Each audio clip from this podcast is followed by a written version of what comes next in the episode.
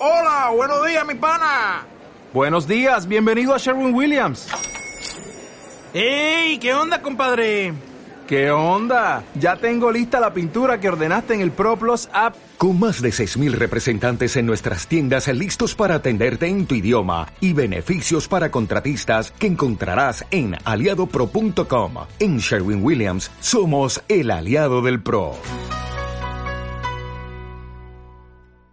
Bienvenidos a la segunda parte del podcast número 90 de Crónicas Gumba. A mi lado, pero desde el otro lado de la pantalla, César Flagstad. Un saludo para mis compañeros y para todos los que nos escuchan. Víctor Dalos. Buenos días, tardes, noches, según nos escuchen. Andrés Valencia. Hola a todos mis compañeros y a todos nuestros oyentes. Y quien les habla, Sergio Vargas, Segan 81 Co. El cantante. El segundo reto del grupo que afortunadamente parece que se cumplió, a menos de que ahorita nos digan lo contrario. Andrés nos trae Middle Earth, Charles of Mordor. Así es, Chicheñol. ¿Qué nos quedamos escuchando? Vamos a escuchar una melodía llamada The Hammer, el martillo.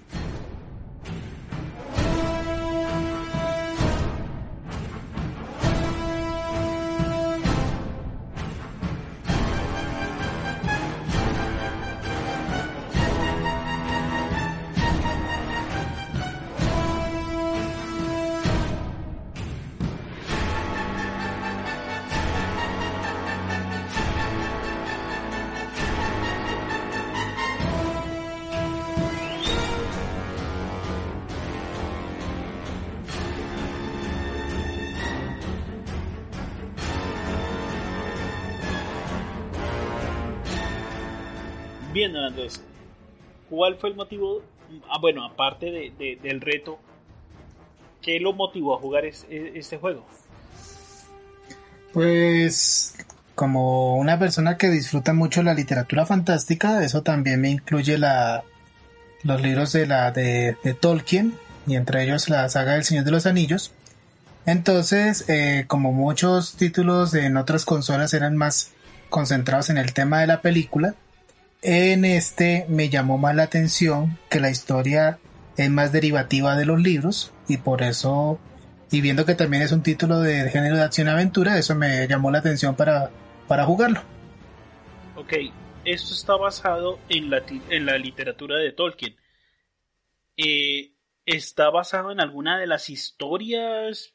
¿Puede uno leerse algún libro y decir, ah, sí, este es el periodo comprendido entre 1200 antes de, de Boromir o algo así? Pues básicamente eh, en la historia, pues antes de hablar de la historia, quisiera, quisiera hablar primero de unos detalles, la unos respuesta, datos técnicos. La respuesta corta es no antes del juego. Después se sacaron algunas novelas y cosas así, pero en general es una invención, la historia es propia de esta aventura. Ok, listo. Ahora sí, Andrés, ¿cuáles fueron, qué nos ibas a contar del, desarrollo de este videojuego? Bueno, pues primero este es un juego que fue desarrollado por Monolith Productions. Esta es una compañía que se fundó en 1994 que principalmente se estaba enfocando en juegos para PC y desde el año 2005 empezaron a incursionar en consolas con unos juegos que no sé si mis compañeros de pronto conozcan. Está la, saga de Fear, está la saga de Condemn y ellos hicieron también unos juegos que se llaman Guardians of Middle Earth, que eso era más un juego de, de online, de, multi, de multijugador. Eh, este juego pues lo jugué en PlayStation 4, también se puede encontrar en Windows, en Xbox One, en Xbox 360, en PlayStation 3, en Linux y en OS X. Fue distribuido por Warner Bros. Interactive Entertainment y se lanzó el 30 de septiembre del 2014. O sea que ya es un juego que ya tiene sus años. Porque la Warner Brothers tiene los derechos de, de, todo lo que es la el comercio del de, Señor de los Anillos. De Tolkien en general. Tolkien Pero ellos no eran los que tenían los derechos antes de, como por ejemplo cuando, cuando estaban saliendo inicialmente las películas, los derechos de distribución de los juegos los tenía Electronic Arts. Exactamente. Exactamente, ya cuando se venció la licencia, pues los adquirió Warner. Sí, para unir, Entonces, para unir todo en un solo paquete. Entonces, eh, entonces ya entrando a hablar sobre el desarrollo del juego, el, este se comenzó a finales del 2011, ya que eh, Monolith pues tenía experiencia con sus anteriores juegos de la Tierra Media que habían lanzado para PC, en especial con el juego de Guardians. Pero entonces este fue el primer proyecto que desarrollaron en tercera persona y como mundo abierto ya para la octava generación de las consolas. Ellos eh, precisamente quisieron tomar como inspiración los juegos de la serie de Batman Arkham en cuanto a las en cuanto a mecánicas de sigilo y de combate, pero entonces ellos quisieron incursionar con algo que sea completamente novedoso. Y esto fue un sistema que ellos desarrollaron que se llama el sistema Nemesis, que ya eh, luego eh, hablaré de la hablaré a profundidad sobre este sistema. Pero básicamente, pero en pocas palabras era crear una especie de personalización entre el personaje principal del juego y los enemigos para que hubiera digamos algo de tensión y competencia como sucede digamos en otros juegos que tienen la opción de multijugador. En cuanto a la historia, que Sergio se me, se me adelantó con la pregunta, o sea, dentro de su desarrollo, eh, este juego pues sirve como un puente entre los eventos que ocurren entre el libro del Hobbit y los del Señor de los Anillos. Entonces Monolith trató de mostrar elementos icónicos de ese universo, pero de una forma original. Entonces, como dijo Víctor, la historia es completamente original. Pero entonces eh, se aseguró de que de investigar las anotaciones de Tolkien para que no se cambiara en ninguna forma la línea de tiempo de la franquicia, pero entonces hubo una reimaginación de las locaciones principales para que se vieran lo más realistas posibles y no incorporar tantos elementos fantásticos, ya que por la época en que transcurre la historia, Mordor no se ve así apocalíptico como se veía en las películas de, Peter Jackson. Entonces, por eso en el juego se incluyeron elementos climáticos y, más trabajo en el desarrollo de la, atmósfera ambiental. Eh, la historia, entonces, como mencioné, es independiente de otras obras, pero obviamente tuvieron una, eh, una, consulta de Peter Jackson para que se enfocara en un solo personaje y no en varios, como pasa en las películas. Entonces, eh, Monolith contrató a un escritor llamado Christian Cantamesa, quien fue escritor de, de, Red Dead Redemption, y él se aseguró de que la historia fuera accesible para aquellos que no estuvieran familiarizados con la saga. Entonces, el que no haya leído un libro y pues obviamente es muy poca la gente que no haya visto las películas, pero entonces si lo ve dicen, mm, interesante, vamos a jugarlo y no tengo que conocer tantos detalles para... No, estadísticamente la gente que no ha visto la película es mucha más que la que la ha visto. Sí, y hay, y hay un, hay un tema de eso que, lo que menciona precisamente Andrés, y es que hay guiños precisamente al universo que hay aquí ya, a, libros, a películas, hay varios guiños por aquí y por allá, pero trataron de hacerlo de una manera que fuera muy inofensiva para la línea general. Es decir, no, esto no me va a cambiar nada ni va a chocar contra nada de lo que se haya visto en el otro material. Exactamente. Y parte de la clave de esto es que se, se tomaron personajes principales cuyas historias fueran suficientemente interesantes para expandir la autenticidad del canon de las otras adaptaciones de, de los libros de Tolkien. Y pues se creó la historia que giraba alrededor del anillo único. Entonces por eso la historia toma mucho del, del Señor de los Anillos. Entonces, ah, para finalizar, Monolith también consultó con expertos de la, de la obra de Tolkien y colaboró con Weta Workshop, que ellos fueron los encargados de los efectos especiales de las películas, para la creación de los efectos especiales del juego y, la, y el diseño de escenarios y ambientes. En cuanto a las consolas, pues Monolith se encargó de las versiones de PlayStation 4 y Xbox One, mientras que el desarrollo de PlayStation 3 y de Xbox 360 fue delegado a, delegado a Behavior Interactive por lo que el sistema Nemesis en esas consolas pues se requería una menor capacidad de, memoria y de procesamiento. Ahora sí, entrando un poco a lo que es la historia dentro de la cronología de, de, este mundo fantástico de, de, Tolkien, ¿en qué momento se desarrolla y quién es nuestro protagonista? Los eventos de Miro Earth Shadows of Mordor ocurren durante la brecha de 60 años que hay entre los eventos del Hobbit y los del Señor de los Anillos. Nuestro protagonista principal es Talion, quien es un montaraz de Gondor. Para los que no... Que montaraz, pues Aragorn en la película era un montaraz. Entonces, eh, eso, eso para los para los que no saben nada, eso, eso qué significa que sea montaraz. ¿Es una pues categoría, es un título, es un trabajo, es un gentilicio? Básicamente es un trabajo porque se encargaban de de cuidar eh, ubicaciones importantes y pues también eran expertos para expertos peleadores y también expertos rastreadores. Sí, es más como un guerrero que está acostumbrado a vivir a la intemperie y a cazar. Es eso. Como lo que uno, no sé, de pronto en algún juego identificaría como un ranger. Es que en, en, inglés se llaman rangers, pero entonces como jugué, lo jugué en español, entonces estoy usando la terminología en español. Terrible. O sea, Ranger traduce montarás. Sí. En la, en la literatura de Tolkien sí. Porque nosotros podríamos identificar Ranger como guardabosques o algo así. Entonces, entonces, en este caso, Talion es responsable de cuidar la puerta negra de Mordor. Me toca usar muchas referencias de las películas, pero entonces se acuerdan, la puerta negra era, esa frontera que separaba Mordor de, del vecino que es Gondor. Entonces, pero en, la historia del juego, eh, la puerta negra es atacada por las fuerzas de orcos de Sauron, quien está ahí reposando, preparándose para hacer de las suyas, Sauron el villano de las películas. Y estas fuerzas de ataque son lideradas por tres capitanes, y uno de ellos, conocido como la mano negra de Sauron, él retiene a la esposa e hijo de Talion y lleva a cabo un ritual donde, donde sacrifica a los tres, es decir, a la familia de, Talion y al mismo, para tratar de invocar el espíritu de un elfo llamado Celebrimbor. Entonces, eso quiere decir que todos los tres son asesinados y Celebrimbor aparece, pero como él aparece como un espectro, él no tiene ningún eso quiere decir que el juego se nos acabó y no ha ni empezado. Nos mataron al protagonista. Exactamente. Uno queda, uno queda como, ¿what? Y pues que Celebrimbor aparece como espectro, sufriendo amnesia porque ya lleva miles de años en esa forma, como un espíritu errante, y al ver lo que estaba ocurriendo, él decide fusionarse con Talion, lo cual evita que él pueda morir. Después de estos eventos. Una, cosita para quienes de pronto no, no, no siguen o no tienen, no han leído estos libros. Ese personaje, ese, este espectro, que Celebrimbor, es muy famoso y es muy importante porque tiene algo que ver con el anillo más poderoso que se supone que es el que le da muchos el anillo, El anillo único. Entonces, por eso, digamos que lo quieren traer porque él algo sabe de ese anillo y el, el asesinato de estos tres, de esta familia, es para que él de alguna manera pues vuelva a ayudar a los malos. En este sí, en este caso Sauron requiere que Celebrimbor vuelva al mundo terrenal.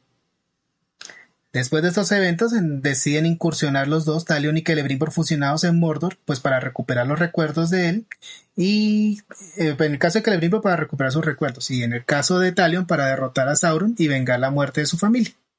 Esa es la historia de Shadows of Mordor. Entonces, aquí se resume que la motivación de nuestro personaje es que es venganza. volvió a la vida, exactamente, volvió a la vida porque este espíritu se le metió y él quiere vengarse de la muerte de su familia a, mí me cuesta un poquito de trabajo estas obras que, que, son historias apartes pero están metidas dentro de la otra porque evidentemente no va a acabar con Sauron si no no hubieran pasado las películas. Correcto. Eh, entonces cómo hace uno para progresar en este tipo de historias sí el tema el tema es que la, la venganza más que contra este Sauron la proponen es contra el que hizo la invocación entonces, pues, contra la mano negra. Contra la mano negra. Entonces, pues eso tiene como algo de, de digamos, de, de no, no, no te desinfla tanto que no vas a matar al malo más malo, pero igual sí está la sombra por ahí. Pero César tocó un punto muy importante, porque el problema es que en la historia se ve que Talion, pues, sabe, él está consciente de que sin que Celebrimbor puede morir, y entonces está el tema de que es un poquito encariñarse con una persona que sabemos que apenas cumpla su, su cometido, pues se va a morir. Entonces, sí, hay un poquito de, de, de, irregularidades en la forma de contar la historia que no te deja como muy satisfecho. Sí, a mí, me pasó lo mismo. como que eh, empieza muy bien, empieza en un punto muy alto, pero luego a medida que se va desarrollando el juego, esta historia se va contando como por eh, pequeñas cinemáticas hechas con el mismo motor del juego, conversaciones entre los personajes y tiene un problema y es que introduce personajes secundarios que hacen más rica la historia, pero que al final como que no se desarrollan. O eso me parece. y, como que no aportan a mucho. No aportan a mucho. Hubo, por ejemplo, un, otro Montaraz que era un Montaraz renegado. Y se supone que le iba a comenzar la gran revolución y que vamos a derrocar a los orcos y a los, y a los capitanes de Sauron. Y no, tumbemos una estatua y chao. Sí, de hecho hay, hay como tres líneas que se van desarrollando también a medida que Talion va como buscando su, su venganza. Entonces, por un lado hay una revolución de los humanos que son ya en este momento sometidos a esclavitud. Varios pueblos humanos son sometidos a esclavitud por los orcos. Entonces hay una línea por ahí como que es esa revolución de la que habla Andrés. Hay otra que es la del espíritu, la del espectro, que, que él quiere como recordar algo de lo que hizo en vida o algo así. Luego por otro lado hay una de unos orcos eh, que quieren como en, la, esa línea de poder tener algún tipo de equilibrio eh, y, ya en DLC, ya si tú tienes la versión completa, la, la, del año con todos los DLC, hay otra línea por allá que es de, otros como de magos o algo por el estilo, o, chamanes, porque magos no son, pero como que no cuadra, como que no cuajan, como que no cierran. Y el juego trata de hacer mucho fanservice de las películas también. Ya, ya nos habías adelantado un poco lo que es la mecánica de, de Shadows of Mordor, pero Aparte, de ser un juego de exploración, ¿qué más podemos hacer en, este juego? Bueno, como mencioné en la parte del desarrollo, el juego tomó mucha inspiración de otros títulos, en especial mucha inspiración, mucha inspiración, mucha inspiración de Batman Arkham y de Assassin's Creed. Por eso es que yo a veces le decía a Víctor, Mordor? más o menos, algo así, más o menos. Y por eso yo cada vez que, pues como Víctor estaba a la mano jugando Shadows of Mordor porque él también lo había tocado hace tiempo, pero lo abandonó y pues se motivó a continuarlo por lo que yo estaba jugándolo. Y lo alcancé a terminar. Increíble, exacto. Entonces yo le decía a Víctor, bueno, Víctor, vamos, me voy a jugar Assassin's Creed Mordor. Porque la verdad tomó muchas, muchas características de esa franquicia para el desarrollo. Sí, es como de la jugabilidad. el caballero de Assassin's Mordor. Exacto. Entonces, en, en esencia, Shadows of Mordor es un juego de acción y aventura en tercera persona de que se desarrolla en mundo abierto donde estás controlando a Talion, quien puede navegar por diferentes locaciones usando sus habilidades de parkour, que hasta ahora me enteraba que los montaras estuvieran parkour, pero bueno, si las películas enseñaron que son capaces de hacer cualquier acrobacia, pues ya no es tan difícil de creer. Y aparte de, usar esas habilidades, él también puede atravesar el mundo de Mordor, bueno, la región de Mordor, cabalgando monstruos o viajando a través de, con viaje rápido a través de torres de forja que se van descubriendo las diferentes regiones de Mordor. Entonces, primer elemento que toma Assassin's Creed, que uno puede desbloquear diferentes torres y al desbloquear las torres, entonces eh, aparecen nuevas misiones que, como dijo Víctor, pues como hay esclavos, tú puedes liberar esclavos y como tú cuentas con tres armas diferentes, tu daga, tu arco y tu espada, entonces tú puedes hacer diferentes misiones para mejorar esas armas. La otra característica curiosa de Shadows of Mordor es que aparte de contar con tus habilidades como montarás, al estar fusionado con Celebrimbor, cuentas con una perspectiva espectral.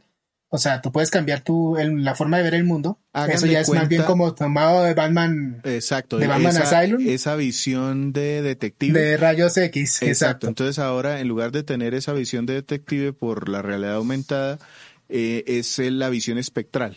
Entonces ya no, ya vemos cosas ocultas en el mundo espectral y eso nos va guiando, por ejemplo, para ver huellas de alguien que se escapó o de, o de pronto que nos marque el siguiente punto donde debemos ir. Eso se hace con esa vista. Exacto. Entonces esa vista permite encontrar diferentes artefactos, te permite encontrar las ubicaciones de tus enemigos para poder planear tus ataques o las infiltraciones. Em, algunas de las misiones que se aparecen también con la Torre de Forja incluyen la de seguir a Gollum en diferentes escenarios, quien hace varias apariciones para desentrañar los recuerdos de Celebrimbor.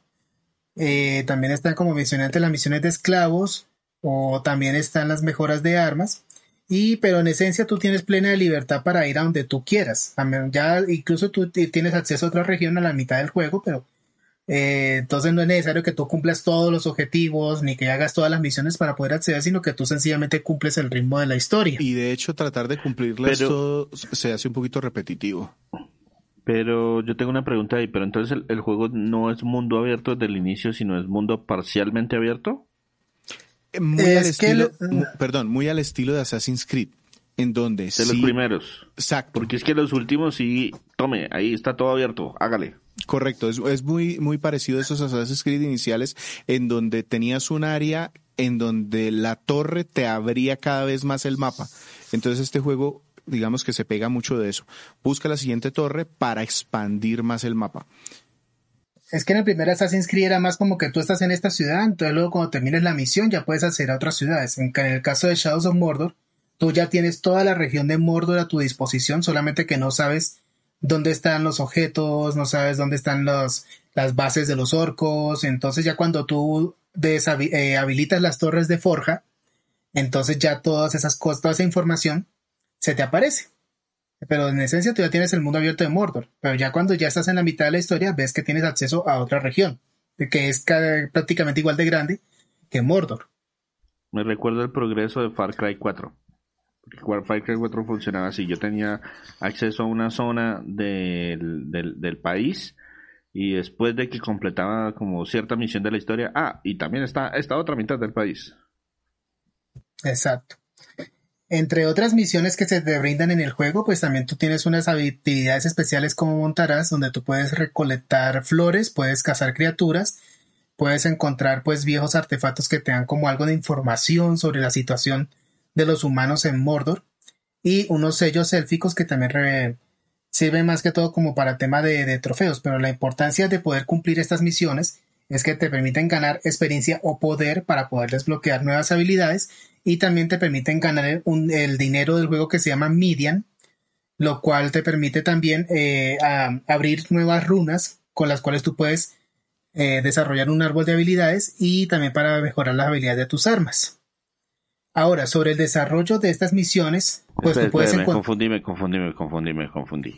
¿Para qué sirve la experiencia entonces? La experiencia te sirve para poder habilitar habilidades en un sistema de árbol de habilidades. ¿Y para qué sirve el dinero? para poder comprar las habilidades y también para poder eh, habilitar unas runas en las armas, es decir, unos espacios donde tú puedes asignarles habilidades que tú consigues en las luchas contra orcos. O sea que si yo tengo mucho dinero puedo comprar habilidades, pero no las puedo desbloquear. No. Y si tengo mucha experiencia puedo desbloquear habilidades, pero no las puedo comprar. Exactamente. Entonces digamos que el juego en cierta forma con, te fuerza a hacer las misiones y como dice Víctor, muchas de las misiones suelen ser muy repetitivas, entonces no es un proceso muy agradable. Pero entonces si te das cuenta, mientras, te vas, mientras vas avanzando en el juego, no es necesario poder cumplirlas todas para poder, digamos, desarrollar las misiones más difíciles. Doy fe. Yo cogí una línea de juego, hice algunas misiones, mejoré dos, tres cosas de las armas y con eso ya me fui hasta el final. Porque la primera mitad del juego me demoré mucho como haciendo y cumpliendo y recogiendo dinero y después me di cuenta que no era necesario porque con esas misiones, esas eh, mejoras básicas podía terminarlo y el resto ya era como mucho grinding. Mucho, mucho relleno. Ajá, y de relleno. Eh, de pronto falta un tema y es el combate, Andrés a eso iba. No sé, no sé, eh, es muy Batman, muy Batman. Mm. Sí, así es. Em, el sistema prácticamente es, un, es una copia de Batman Asylum y las posteriores entregas. Entonces es un, tú puedes, digamos, avanzar o asesinar con sigilo a los orcos. También puedes realizar combate a distancia a través de tu, con tu arco, o puedes luchar mano a mano contra uno o varias facciones de orcos donde las batallas o misiones te recompensan si cumples con objetivos adicionales. Eh, la, cuestión de que Talion se fusione con Celebrimbor también le otorga unas habilidades espectrales que mejoran sus técnicas de combate, permitiendo que pueda combinarse con una energía que, ya, que, se, que en el juego se llama concentración. O sea que yo digamos, yo puedo atacar a varios oponentes al mismo tiempo y si yo hago algo de distancia, yo puedo activar la concentración para ralentizar el tiempo, lo cual me permite disparar con mi arco y desbloqueando nuevas habilidades puedo robar entonces concentración de los enemigos o también una habilidad muy esencial para la historia que es que puedo marcarlos para que ellos se vuelvan los aliados. Y, también ese, ese tema nos permite incluso en algún punto hacer ejecuciones. Entonces, el, digamos que esa, ese tema de la fuerza espectral que, que nos da este fantasmita, lo que hace es como si ganáramos hechizos o poderes mágicos, entonces eh, lanzo una bomba espectral y entonces estalla como si fuera una bomba y ataca a varios o hace que el personaje se teletransporte entre golpe y golpe haciendo como un poquito más fluido porque si este combate si bien copia mucho Batman se siente un poquito más tosco eh, para los que de pronto no lo han jugado se basa mucho en que yo doy espadazo o golpes rápidos con un botón y cuando un enemigo me va a atacar, me sale un marcador que me dice presiona este otro botón para contrarrestar. Entonces eso hace que el juego sea un poquito más fluido.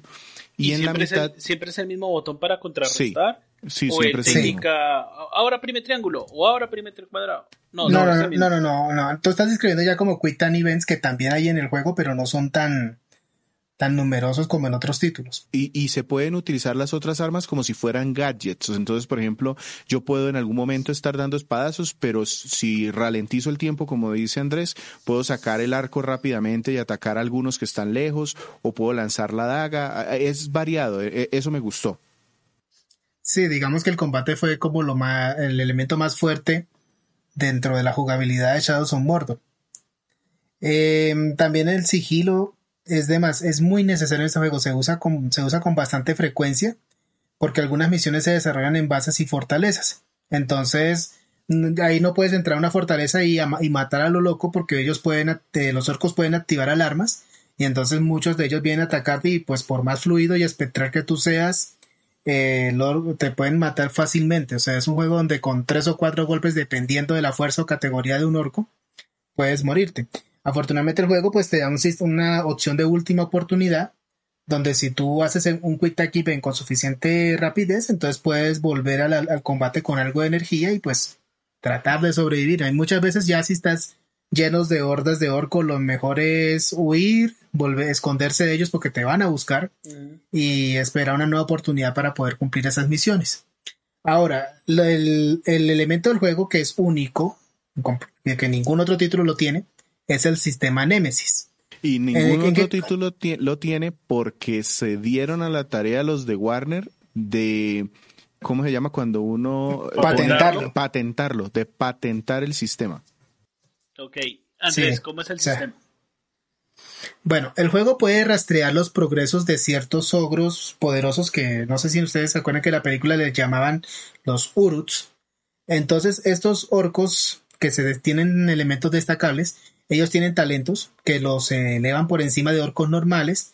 Entonces, si uno de, si un orco, por ejemplo, un orco, un uru te mata o escapa de ti, entonces el sistema los promueve a volverse capitanes de un ejército. Entonces el, juego te, te, invita, porque aparentemente es parte del sistema, es parte de lo, algo que mueve la historia, que te invita a derrotar a estos líderes para debilitar al ejército de Sauron y pues eh, como son guerreros poderosos, al eliminarlos, ellos dejan runas que también forman parte de esas que tú puedes seleccionar para fortalecer tus armas con diferentes características, como por ejemplo, esta arma te permite ganar energía si tú matas a un orco desde, desde, el, desde el techo o desde una, de una zona elevada, cosas así. Volviendo al sistema Nemesis, también hay la, la opción de que si tú eres derrotado durante estas misiones, las misiones serán canceladas y tú puedes volver al punto más cercano pues para que continúes tu exploración o si quieres retomar la misión. Pero entonces el orco que acabó con tu vida o te derrotó pues puede ser promovido, ganará poder adicional haciéndolo que en un próximo encuentro sea más difícil de derrotar. Y el, y el sistema desarrolla como una especie de enfrentamientos personales entre Talion y los orcos que se le escapan. Entonces, por ejemplo, si tú se te escapó un orco, pero entonces tú te volviste a encontrar con él, entonces el orco te va a decir, ah, esta vez no vas a escapar de mí, y así. O por ejemplo, si tú derrotaste a un orco, el sistema de alguna forma lo revive, pero entonces llega como con, restos de la última batalla. Digamos que si tú le, lo, lo, quemaste, entonces él aparece con cicatrices de quemaduras. Eh, si lo cortaste un brazo o algo así, entonces ellos aparecen con esos desfiguramientos. No, pero qué buen detalle.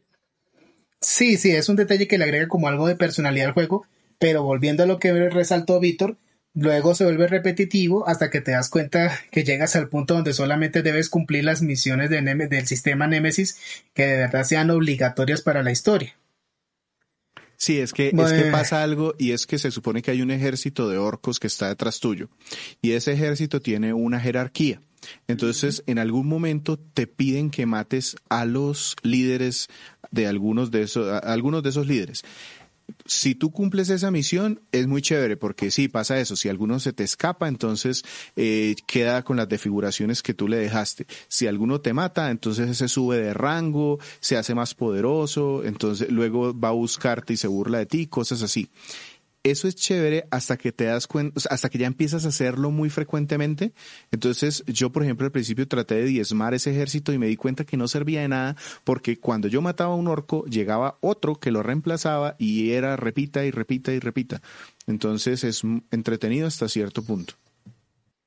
Eso sí, el sistema se cuida de que no tengas que, ir a enfrentar a los orcos a lo, a lo demonio, a luchar contra ellos y, y pensar que lo vas a derrotar, porque esos orcos, pues al tener varios talentos, eso quiere decir que tienen fortalezas y tienen debilidades, entonces el juego no te dice cómo, qué tiene enseguida, sino que tú tienes que buscar la información. Eso, entonces, sí, eso, eh, eso de pronto también es entretenido.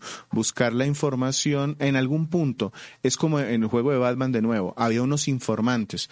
Entonces, dentro de los orcos eh, normales, hay algunos que tienen una información adicional y la visión espectral te permite identificar cuáles son. Entonces tienes un movimiento que te permite de alguna manera como eh, sacar esa información. Sí, ahí te, te aparece ahí entonces en una pantallita, ah, el capitán de tal lado, el capitán orco de tal lado le tiene miedo a los Karagor, que son unos como caballos, unos perros gigantes. Perros gigantes. Entonces, tú, tú buscas de alguna manera cómo hacer llegar a uno de esos perros gigantes allá para que ese enemigo sea más débil. Exactamente.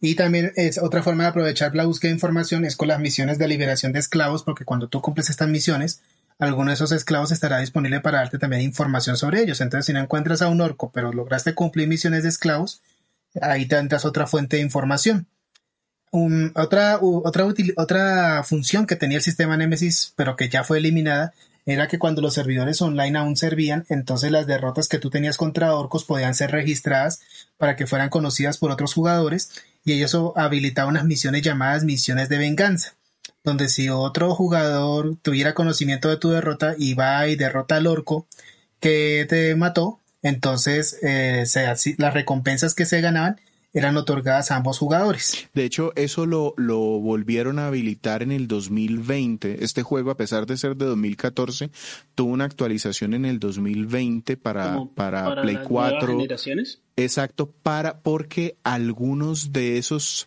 em, combates desbloqueaban eh, trofeos o logros. Entonces, para la gente que es fanática de, de, buscar esos trofeos, el hecho de que los servidores ya no estuvieran funcionales les impedía completar el juego. Eh, o obtener todos esos logros. Eh, la, la, actualización fue precisamente para que de manera offline se pudieran obtener cumpliendo los algunos requisitos. Claro. Exactamente. Entonces, como conclusión de la jugabilidad, y ya como lo que Víctor y yo hemos relatado, pues efectivamente es muy parecida a Assassin's Creed de los primeros, muy parecido a la serie de Batman Arkham. Se le pusieron algunas variantes, pero lo que hacen entretenido el juego al principio por los combates y misiones de sigilo, pero como casi todas las misiones tienen mecánicas muy parecidas, entonces se vuelve muy repetitivo y comienza a aburrir. Entonces, a menos que sea un perfeccionista, como digamos por ejemplo César, entonces uno tiene mucho sentido desarrollar todo el sistema Nemesis hasta que la historia te obliga, y puedes superar el juego con habilidades básicas. Eso sí, me gustó que el control era muy preciso y tienes que tener muy muchos reflejos en los combates y en los eventos quick time. Pero a veces cuando tratas de moverte sigilosamente entre estructuras como que no percibí mucho esa precisión, como digamos cuando estaba tratando de, correr o, o tratar de, de, trepar en diferentes estructuras, a veces como que sentía que el personaje se quedaba. Y a veces grave, porque si estás en medio de una persecución de orcos, pues ya, eso puede marcar el fin de todo. Ah, hay una cosita aquí que, que es unir la jugabilidad con la historia y es que yo les contaba en la historia que esto tiene como tres, cuatro líneas, la de los orcos y la del fantasma y la de no sé qué. El juego te deja avanzar en esas subhistorias de alguna manera em, como que te deja libertad. Entonces tú puedes hacer, eh, acompañar a los humanos hasta un determinado punto. No te deja hacerla toda eh, como, como que tienen que ir avanzando en paralelo, pero tú decides el orden.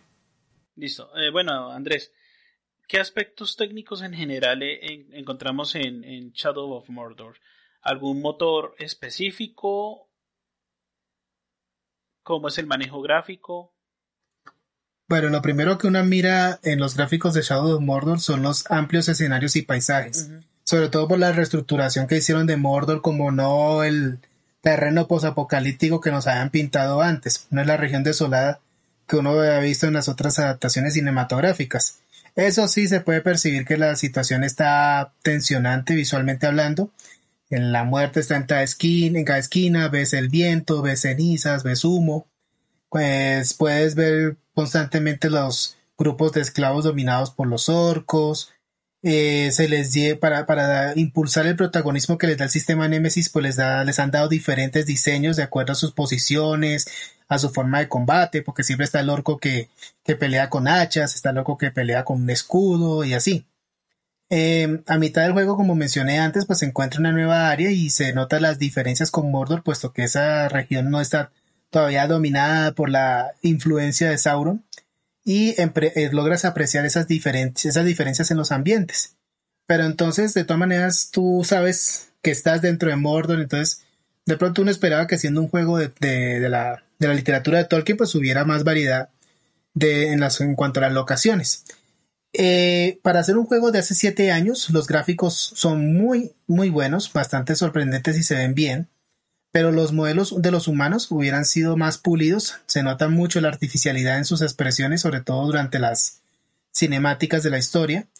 Y es también bastante apreciable el manejo que se le hizo a la perspectiva espectral eh, de las misiones de sigilo. Y se hacen comparaciones, o sea, el, efecto es muy parecido a las películas como cuando Frodo usa el anillo y se ven esos efectos de, de oscuridad, de viento, de tinieblas y todo, todo esa, esa, esa apreciación visual es muy parecida.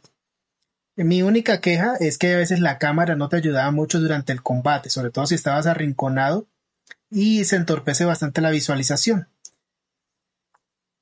Ok, o sea... No sé, no sé si Víctor tenga algo que agregar sobre la parte gráfica.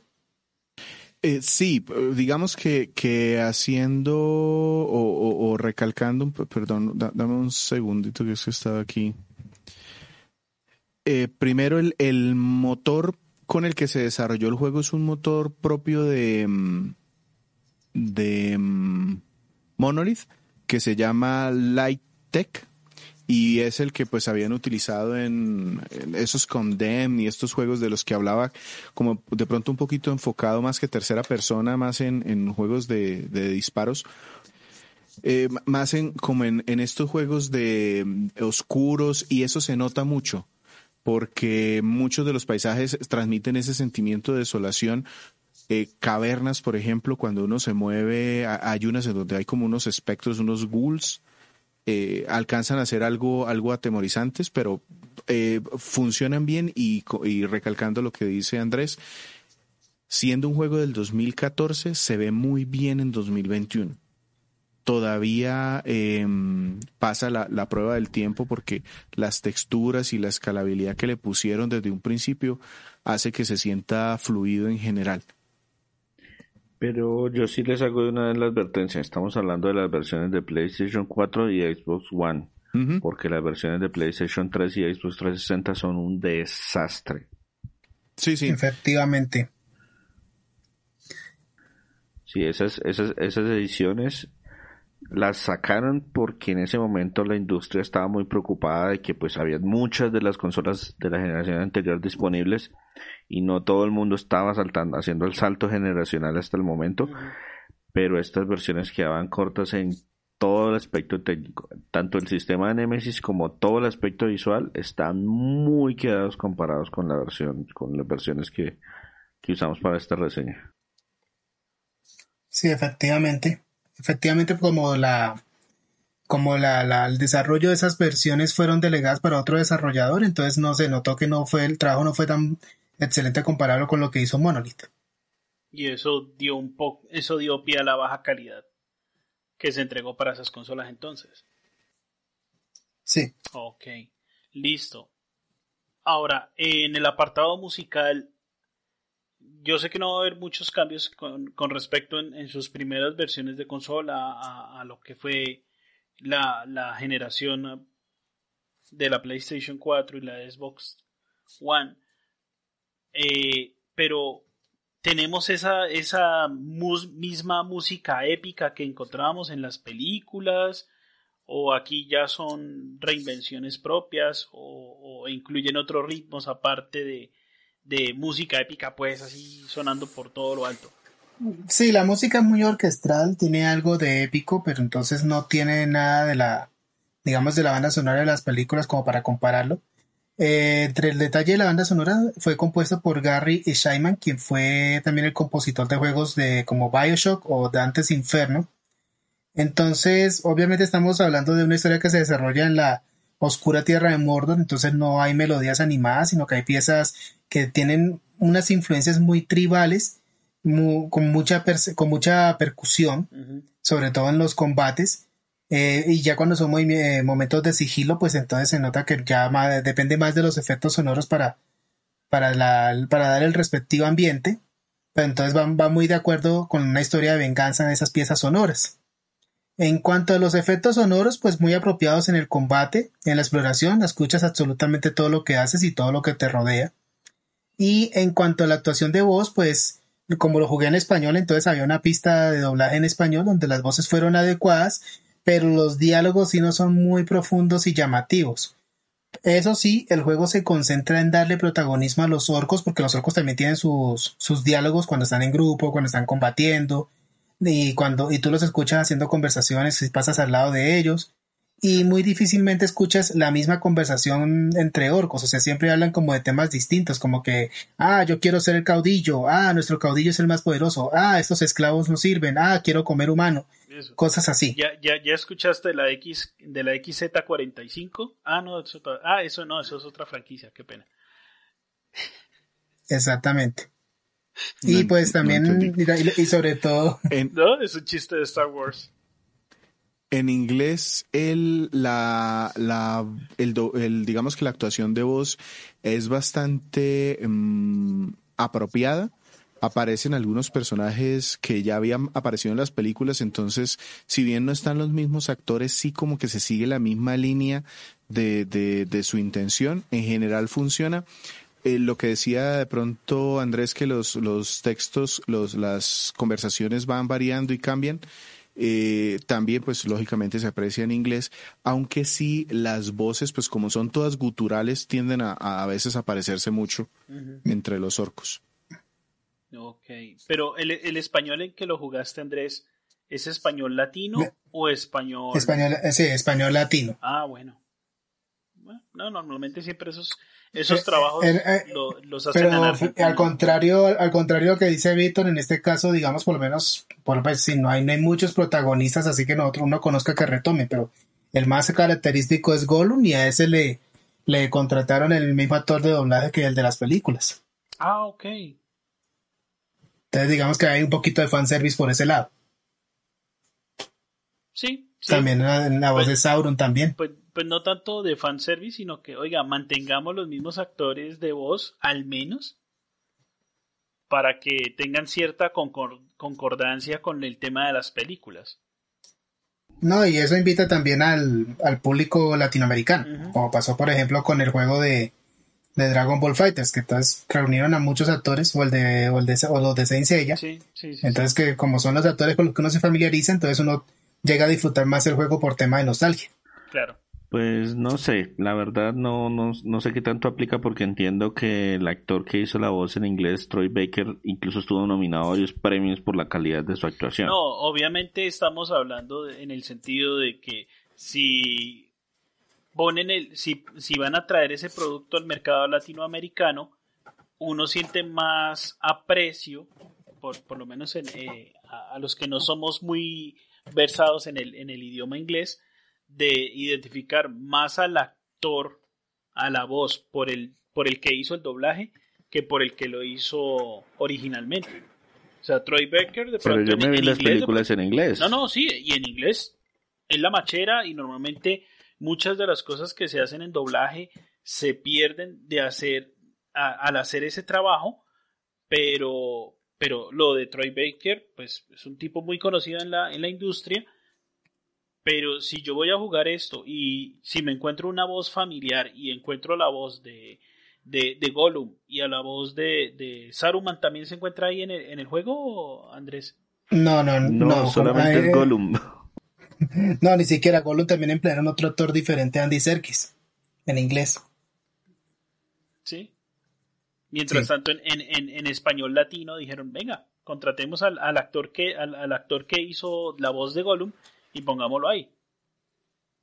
Exactamente. Le, encuentra uno como un poquito más de cariño y, pues se siente uno como, como más, más, por el factor nostalgia y pues identifica uno más fácil el producto. Me parece que no, y, me y, me salvo y me salvo del efecto gutural de las voces en inglés de los orcos. que eso sí no se escucha muy agradable. No, pues. Pero es que sí suenan los orcos. Sí. Antes, antes, antes, antes, porque en los libros los orcos no hablaban. Pero bueno. En este, en este juego no aplica tanto, pero sí, a mí sí me alcanzó a molestar un poquito que hay orcos que declaman. Ah, no, pero, pero bueno. Que hay orcos, eh, eh, pero no, aquí también, aquí también aplica. Lo que pasa es que en el, en la secuela de este, del cual no creo que hablemos porque yo, yo después de este creo que no, no, no me atrevo a jugar el otro, si bien lo disfruté mucho, pero, pero sí, hay algo que a veces de pronto lo, me sacaba. Pero no lo descarte, Víctor, porque tanto Andrés como yo lo tenemos por culpa de PlayStation Network, eh, PlayStation Plus. Okay. Ah, Mucha suerte con esas cuarenta y tantas horas. El, Pero entonces, de pronto cerrando un poquito aquí, el, digamos que todo el aspecto sonoro, se nota que es uno de esos juegos AAA, en donde se le pone mucha atención a que los doblajes funcionen bien, la voz funcione bien, el sonido funcione bien, los gráficos funcionen bien. Por lo menos en, en, esta, en estas versiones de Play 4 y PC que yo jugué, funciona bien. Entonces, en general, aspectos técnicos yo creo que cumplen eh, con sobrada factura que nos quedamos escuchando antes de pasar a lo bueno, lo malo y lo feo de Shadow of Mordor. Vamos a escuchar The Great Walker Remix.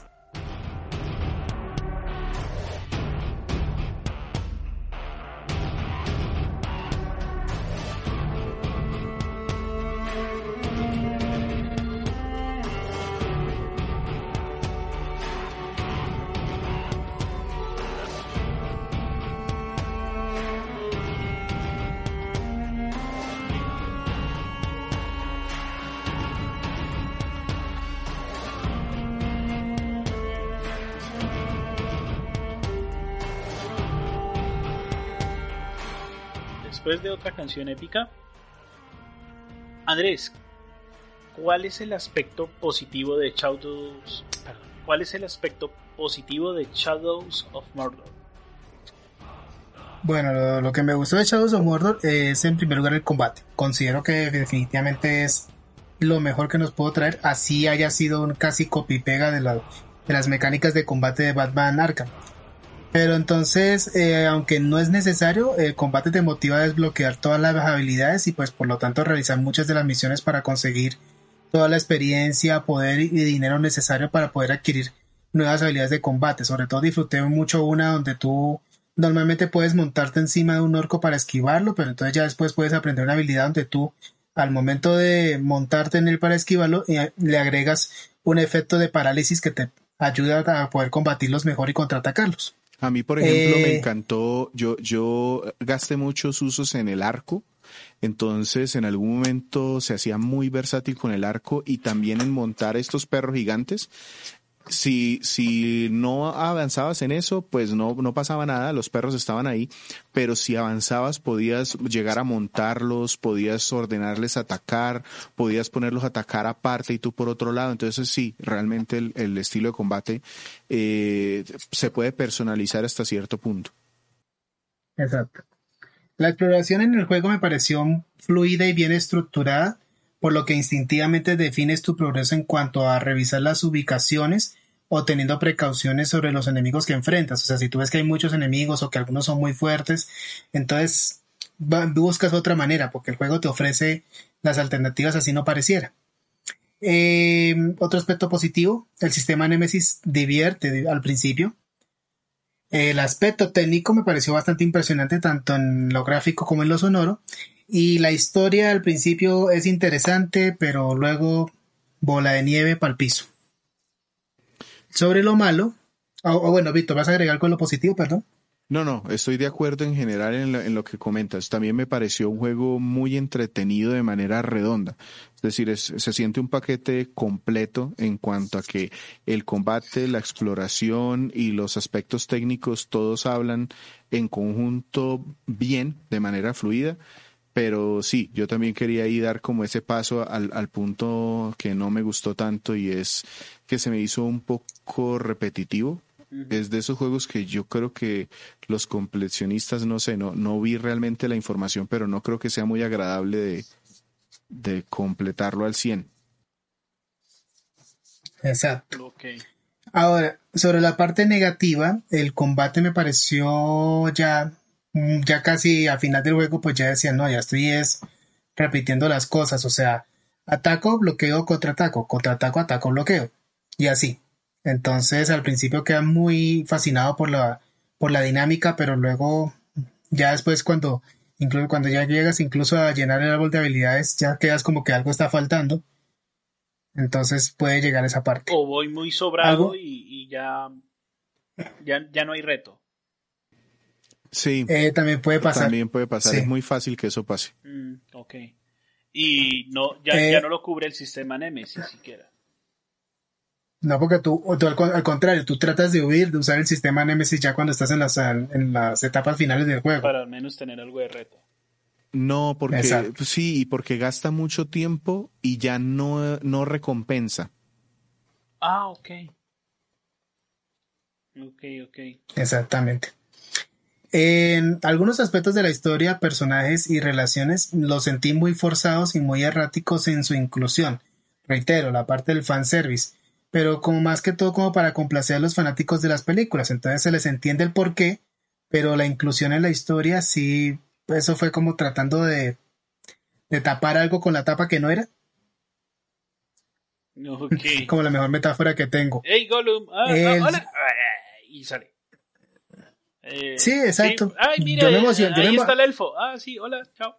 Yo, yo, yo me alcancé a emocionar con la aparición de Gollum cuando resulta que terminó fue sirviendo de guía yo, pero esto ya lo hizo en la película, Dios mío.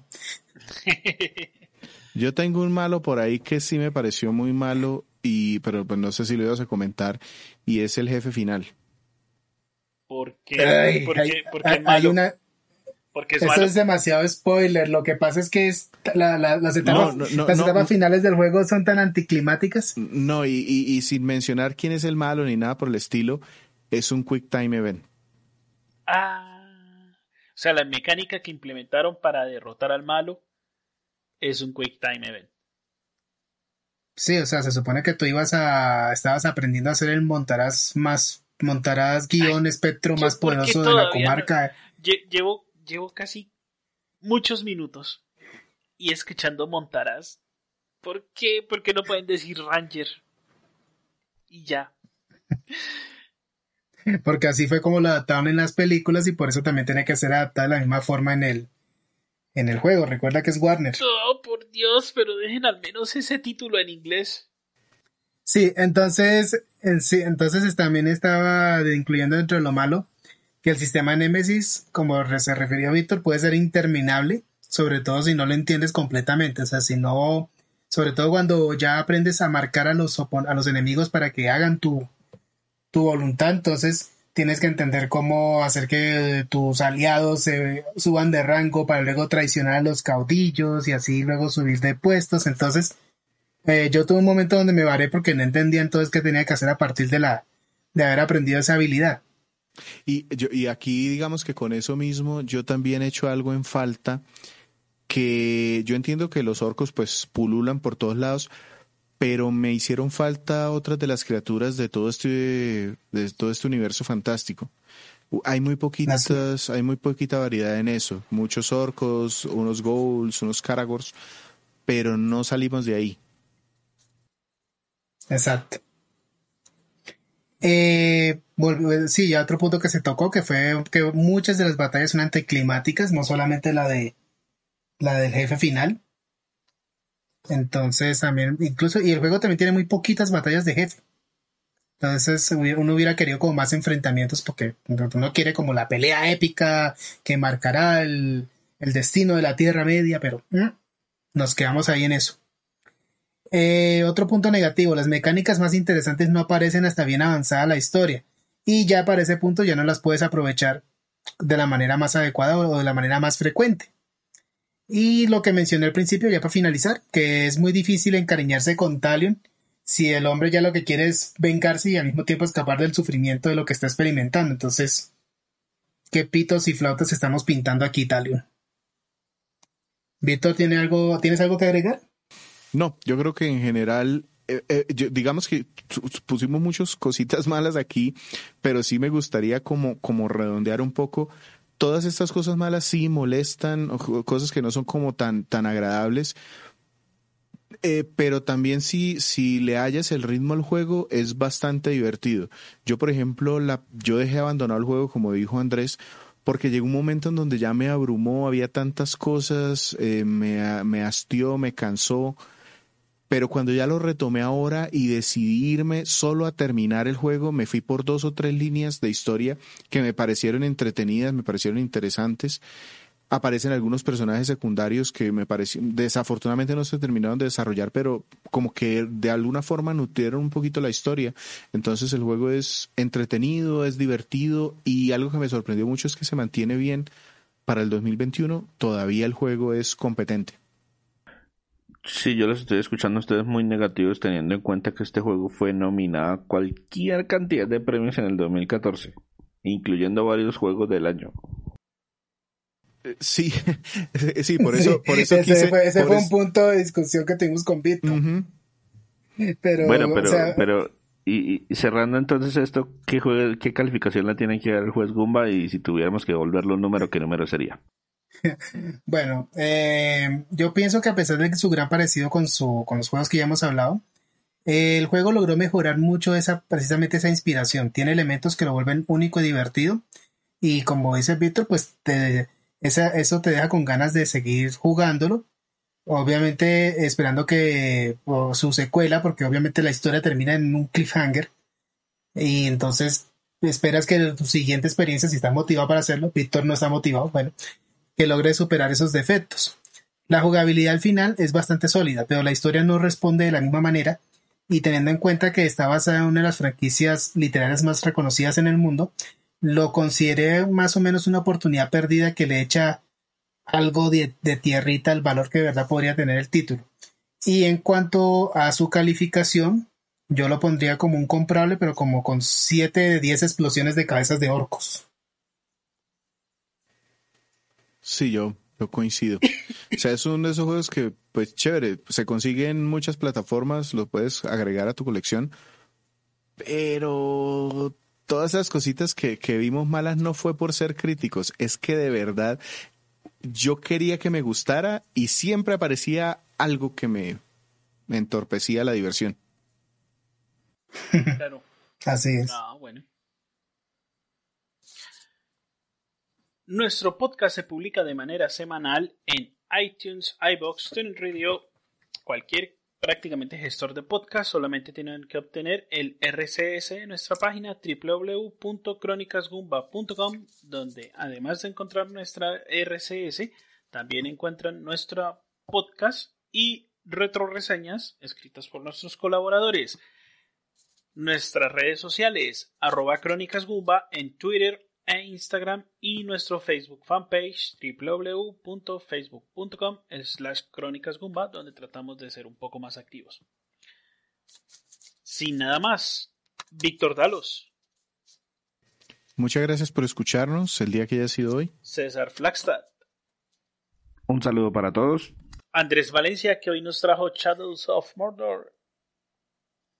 Muchas gracias por escucharnos. Estamos atentos a nuestros comentarios y el siguiente reto está a manos de César, quien nos trae Metro Redux. Y quien les habla, Sergio Vargas, Segan 81 Co. Hasta pronto.